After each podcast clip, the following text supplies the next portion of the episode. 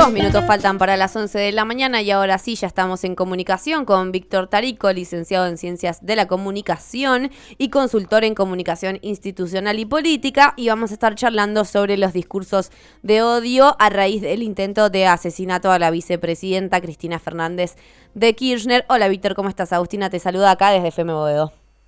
Hola Agustina, ¿cómo te va? Muy bien, muy bien. Bueno, queríamos empezar preguntándote, así lisa y llanamente, para todos quienes nos están escuchando, ¿de qué hablamos cuando hablamos de un discurso de odio?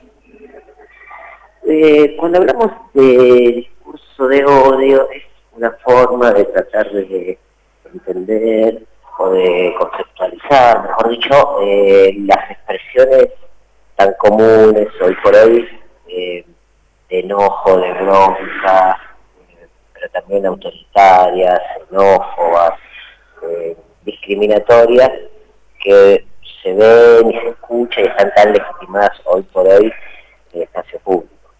Un ejemplo muy claro es lo que hace y dice y eh, ley todo el tiempo, ¿no? Esos discursos que hace, tiempo uno decía, no, como nadie puede decir esto, seguir este, teniendo relevancia política, bueno, hoy por hoy, todas esas discursos, las funciones derecha, ultraderecha, no solo este, tiene permiso, para decirlo de alguna manera, para estar en el debate público, sino que además tiene representación política. Y decís como esto es algo que se está empezando a generar o que, digamos, está instalado hace poco o es algo que podemos rastrearlo a través del tiempo de, una manera más, más larga? O sea, en este contexto decís que es más coyuntural o es algo que existe hace mucho tiempo, por lo menos acá en la Argentina? Yo diría que está en pleno apogeo, o sea, que está en su mejor momento, entre comillas, por decirlo de alguna manera, pero que tiene una larga tradición.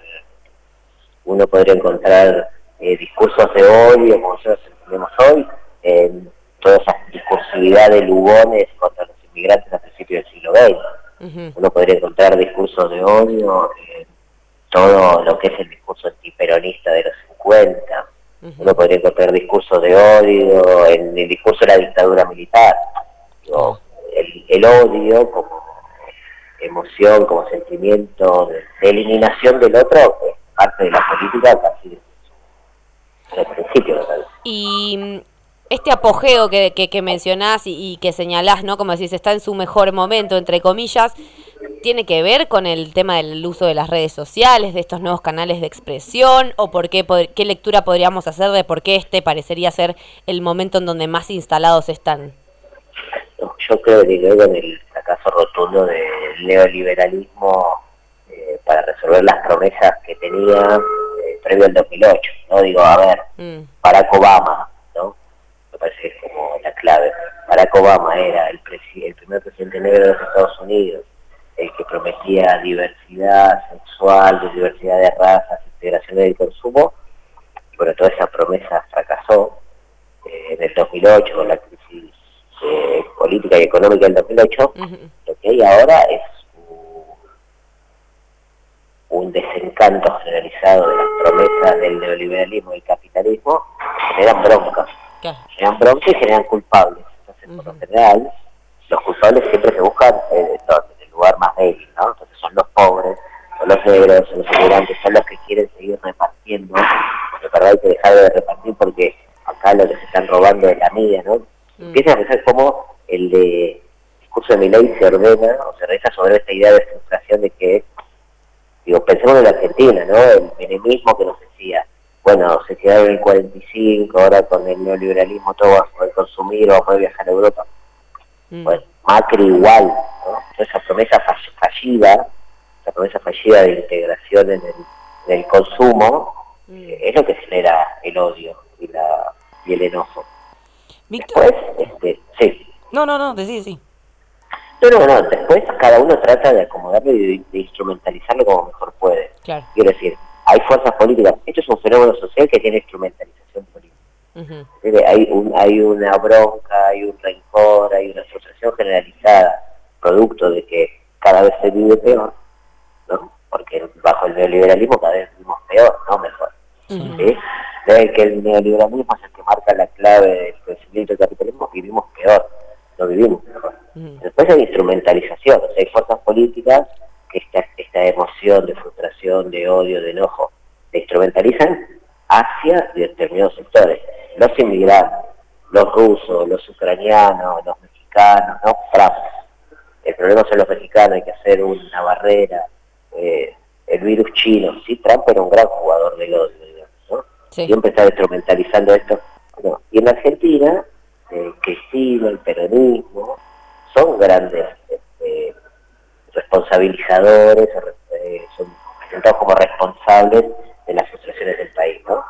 ¿Cuántas veces escuchamos decir que si no hubiese existido peronismo, Argentina sería Australia, por ejemplo? Claro. esos discursos circulan, se legitiman, y bueno, se van haciendo carne gente que un día cree realmente que si Cristina deja de existir, este, el país va a funcionar mejor.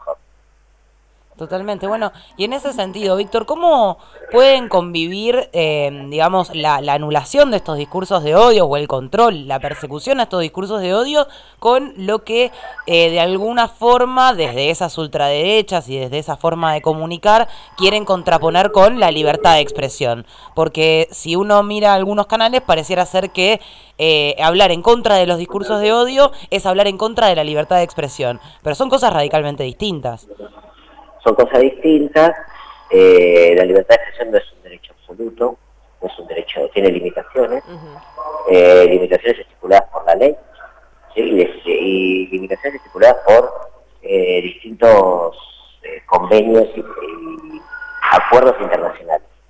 El tema, la discusión está en que América, las Américas, para decirlo de alguna manera, tienen una tradición Europa tiene otra tradición y el sistema internacional, en cabeza de la ONU, tiene otra tradición. La tradición americana es la, tradición de las, responsabilidades posteriores. O sea, uno puede decir lo que quiere y tiene que asumir la responsabilidad sobre lo que dice, a posteriori. La tradición alemana es, o europea, mejor dicho, asignada por la tragedia de genocidio de nazis, es que uno no puede decir lo que porque sabe lo que se produce. Y porque, a ver, todo lo que fue eh, el genocidio eh, nazi, primero, estuvo acompañado de un largo periodo de estigmatización de los judíos. Claro. ¿sí? Un largo periodo de estigmatización a través de medios de comunicación, de política, de acción, etc. entonces, en Europa no se puede decir cualquier cosa. ¿sí? En el sistema internacional es parecido, es un mix, ¿no? Bueno, el problema de América Latina que está asignado por el paradigma americano de la Corte Interamericana de Derechos Humanos, donde no se puede a priori censurar ni regular. ¿sí? Pero bueno, me parece que es una discusión. Digo, ¿cómo es esto de las responsabilidades interiores? Si lo hubiese matado a Cristina, claro, Exacto. Sí, ¿cómo le arreglamos? Digo, ahí responsabilidades interiores que son irreparables. Claro. Entonces, ahí me parece que sí, ahí se abre un debate sobre si es, si es posible decir cualquier cosa. Yo creo que existe eh, la condición para tener un debate, porque tampoco es cierto que América Latina no esté atravesado por el genocidio. No, no, claro que no. Total. Y una, un hecho como el que sucedió ahora me parece que habilita la pregunta si es este, correcta esa perspectiva, ¿no? Me parece que se habilita necesariamente un debate sobre la cuestión de las responsabilidades ulteriores. Total, y en estos ejemplos también que, mencionabas, ¿no? Que un poco, bueno, que esto pasa en Europa, en América, para charlar un poquito de, bueno, efectivamente, cuáles son las consecuencias negativas que tienen los discursos de odio, no solo en hechos concretos como lo que, lo que vivimos el jueves por la noche, sino cómo intercepta y penetra eh, la conciencia social y qué cosas se empieza a permitir, eh, como viste, decías en Alemania, ¿no? Bueno, fueron años de estigmatización a un pueblo en específico que obviamente terminó en una, una cosa terrible, eh, que esperemos irreproducible en el día de hoy, pero bueno, ¿qué, ¿cuáles son esas consecuencias y cómo penetra en el tejido social y en la conciencia social? hay un profesor en la Facultad de Ciencias Sociales de la UA que dice que los discursos de odio son la precondición tóxica para el ejercicio de la violencia. Mm. No se ejerce violencia sobre un sector social si primero no se lo estigmatiza, no se lo banaliza, no se lo responsabiliza, no se lo culpabiliza. Si primero hay una larga cadena de, eh, ese tipo de operaciones de, culpabilización por lo general, que que luego van generando eh, habilitaciones, permisos. Mm. a ver, hay discursos que son marginales, por ejemplo. Eh, es verdad que estamos tan mal ahora que no somos un discurso. Pero supongamos que hay el discurso de mi ley sobre la compra-venta de órganos. Sí. Es un discurso marginal, totalmente marginal, irrepudiable, y es un discurso que le tuvo, tuvo mucho costo político con él. ¿Qué pasa si un día un comunicador político de agua no está tan malo de mi ley? Habría que pensarlo. Y otro hace lo mismo, y otro hace lo mismo. Después viene un dirigente político más importante que mi ley, dice, nosotros deberíamos impulsar que esto se debata en el Congreso. Se va generando una habilitación, un permiso. ¿sí? El discurso de verdad es un gran habilitador. claro. es, permite, habilita que ciertas cosas que no se podían ni siquiera decir, se pueden empezar a decir. Y cuando se pueden empezar a decir, va a haber alguno que te dice que se puede empezar a hacer. Ese es el, el digamos, el, el, movimiento. Uno va generando como, como el permiso, la habilitación. Bueno, es muy parecido a lo que se discutió en su momento con, con, la marea verde sobre los micromachismos, ¿no? Cómo afecta, aunque sea un chistecito, una cosita, una cosa muy breve, cómo determina justamente habilitando cada vez eso, un comportamiento y cada vez niveles de violencia más altos. A mí no me parece raro pensar que todo este discurso de odio también tenga que ver, o también sea una reacción a, esa, ese debate. Porque es un debate muy radical, que cuestiona muy, incluso la, propia intimidad, ¿no? Mm, sí, este, entonces, no me parece extraño pensar que en gran medida eh, muchos sectores, de manera reaccionaria a ese avance del feminismo, se recuestan o recurren a este discurso para generar anticuerpos. No, me parece extraño pensarlo así. Eh, yo creo que todo debate público genera preguntas y genera habilitaciones. El problema es que hay algunas habilitaciones que son para el bien y hay otras que Totalmente. Y bueno, y algo que hemos escuchado mucho, que fue como, bueno, todo esto fue, pues sucedió muy rápido y las movilizaciones también espontáneamente, pero una de las casi consignas que terminaron surgiendo de esa manera es que, bueno, los discursos de odio atentan contra la democracia. ¿Por qué podemos llegar a esa conclusión? Bueno, porque en verdad el discurso de odio es un discurso que cuestiona o pone en cuestión fuertemente el ejercicio de ciertos derechos, ¿no? Por ejemplo, si los periodistas de todos los pueblos que atraviesan nuestro país, ¿por qué deberíamos dejar que los periodistas se presenten? ¿No? Si el feminismo este, atenta contra la educación de nuestros hijos, ¿por qué deberíamos dejar que en las escuelas se discuta el feminismo? en verdad atenta contra el ejercicio de los derechos ciudadanos más básicos. Mm. Por eso es antidemocrático.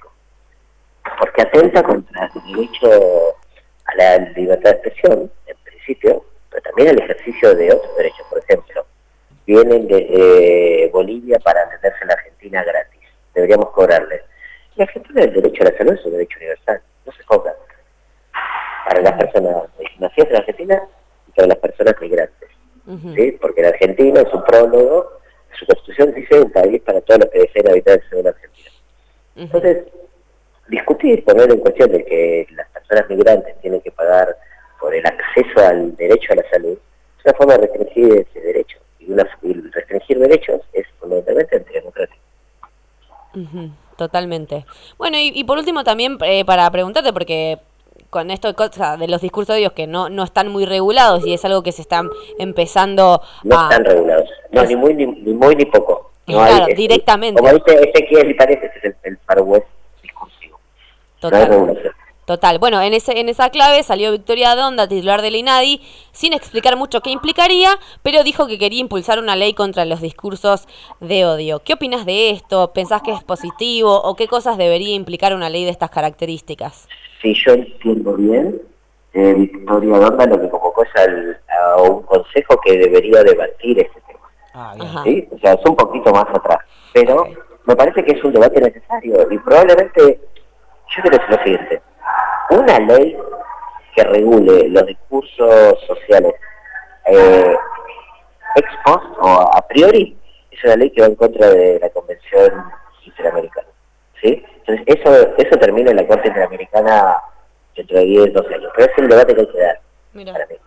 Y es un debate que probablemente no encuentre su forma acabada en una legislación, o sí, va a ser, va a ser una legislación en disputa, porque la ley de medios fue un problema, esto va a ser 20 problemas, pero eh, es necesario el debate social. Entonces, debería ser, es para mí la iniciativa de Victoria más importante por el debate que impulsa que por el resultado que pueda alcanzar.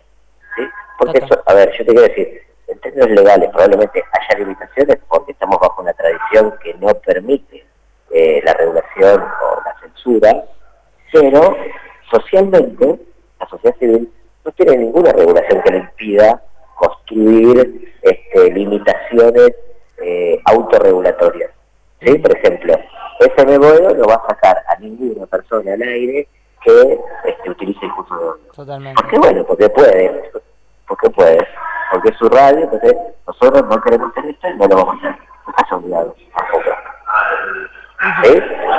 Pero cuando vuelvo, eh, muchas veces el Estado a veces sí tiene limitaciones. Sí. Por convenios internacionales. Entonces, se entiende el, la vuelta de tuerca que digo, Black Lives Matter, Black Lives Matter, que le cambió todos los términos y condiciones a las plataformas después del asesinato eh, de una persona negra en Estados Unidos, lo cambió a través de un boicot de, anunciantes, claro. no a través de una ley, no hubo ley. A través de un boicot de anunciantes obligó a todas las plataformas a cambiar sus términos y condiciones. Son, me parece que lo dicho es importante por la discusión que promueve que el resultado no es raro. Total, es una transformación o una conciencia que se puede dar desde la movilización social y desde esa clave que tal vez con algo legislativo específico. Me parece que podrían ser las dos cosas, pero que difícilmente obtengamos un, lenguaje, un resultado legislativo sin una gran movilización y un gran debate social sobre el tema. Totalmente. Bueno, y Totalmente, sí. Eh, pero por último, ya para cerrar, como para no quedarnos con las ganas, bueno, eh, sabemos que en el momento cuando sucedió, la oposición, salvo eh, algunas excepciones que ya sabemos cuáles fueron, eh, repudiaron este intento de magnicidio, pero ya para el sábado, domingo, el día de hoy, ya empezaron con esta cosa de lo usan para tener rito político, digamos, que, queriendo sacarle peso al intento de magnicidio. ¿Qué lectura haces esta, de, de esta postura que toma la derecha o que toma la oposición? ¿Cómo lo favorece? ¿De qué le sirve? ¿Qué están tratando de lograr? Eh, por el principio se impone una lectura política y no sociológica de fenómenos discursivos. No, no, es un fenómeno discursivo, es una cuestión política. Me parece que lo que la oposición no quiere es quedar atrapada en una agenda que le quedó servida al oficialismo, que es, primero, la de una centralidad impresionante de Cristina, y segundo, una posibilidad de ir contra uno de los capitales discursivos más importantes de la oposición, que es el el, discurso de hoy, el discurso radicalmente culpabilizador del terrorismo. me parece que lo de la, oposición lo que está tratando es no quedar atrapado en la agenda eh, del, oficialismo, con muchísima mezquindad, porque la agenda del oficialismo, si bien por supuesto es muy conveniente para el oficialismo, también es una agenda de una limitación necesaria al, al juego democrático, ¿no? me parece que lo que no puede haber en la Nunca más eh, eh, un intento de magnicidio como que hubo, pero tampoco lo que no puede haber no son las precondiciones dóxicas que llevaron a eso, ¿no? no solo las dóxicas, sino las prácticas, ¿no? puede, lo que hay que hay que juntar la piola mucho más, es decir, no, bueno, no se le puede disparar a alguien, no, no, no, se le puede, tampoco se le puede banalizar, tampoco se le puede discriminar, tampoco se le puede culpabilizar, o sea, hay que, hay que ir mucho más para atrás. Y ahí es donde la oposición, que viene acumulando políticamente de esa manera, dice no. Pero bueno, el, riesgo de que el gobierno no tire, no punte mucho más la piola y diga, no, hay que ir más para atrás, es que el tiro no se lo vez. Totalmente. Víctor Tarico, acá en comunicación con Bancate ese efecto, muchas gracias y la, la próxima acá en vivo, en piso te queremos, Víctor. Bueno, bueno, vamos a ver, vamos a ver si podemos. Con todo gusto. Muchas gracias, Víctor. Un abrazo grande. Abrazo, chao, chao.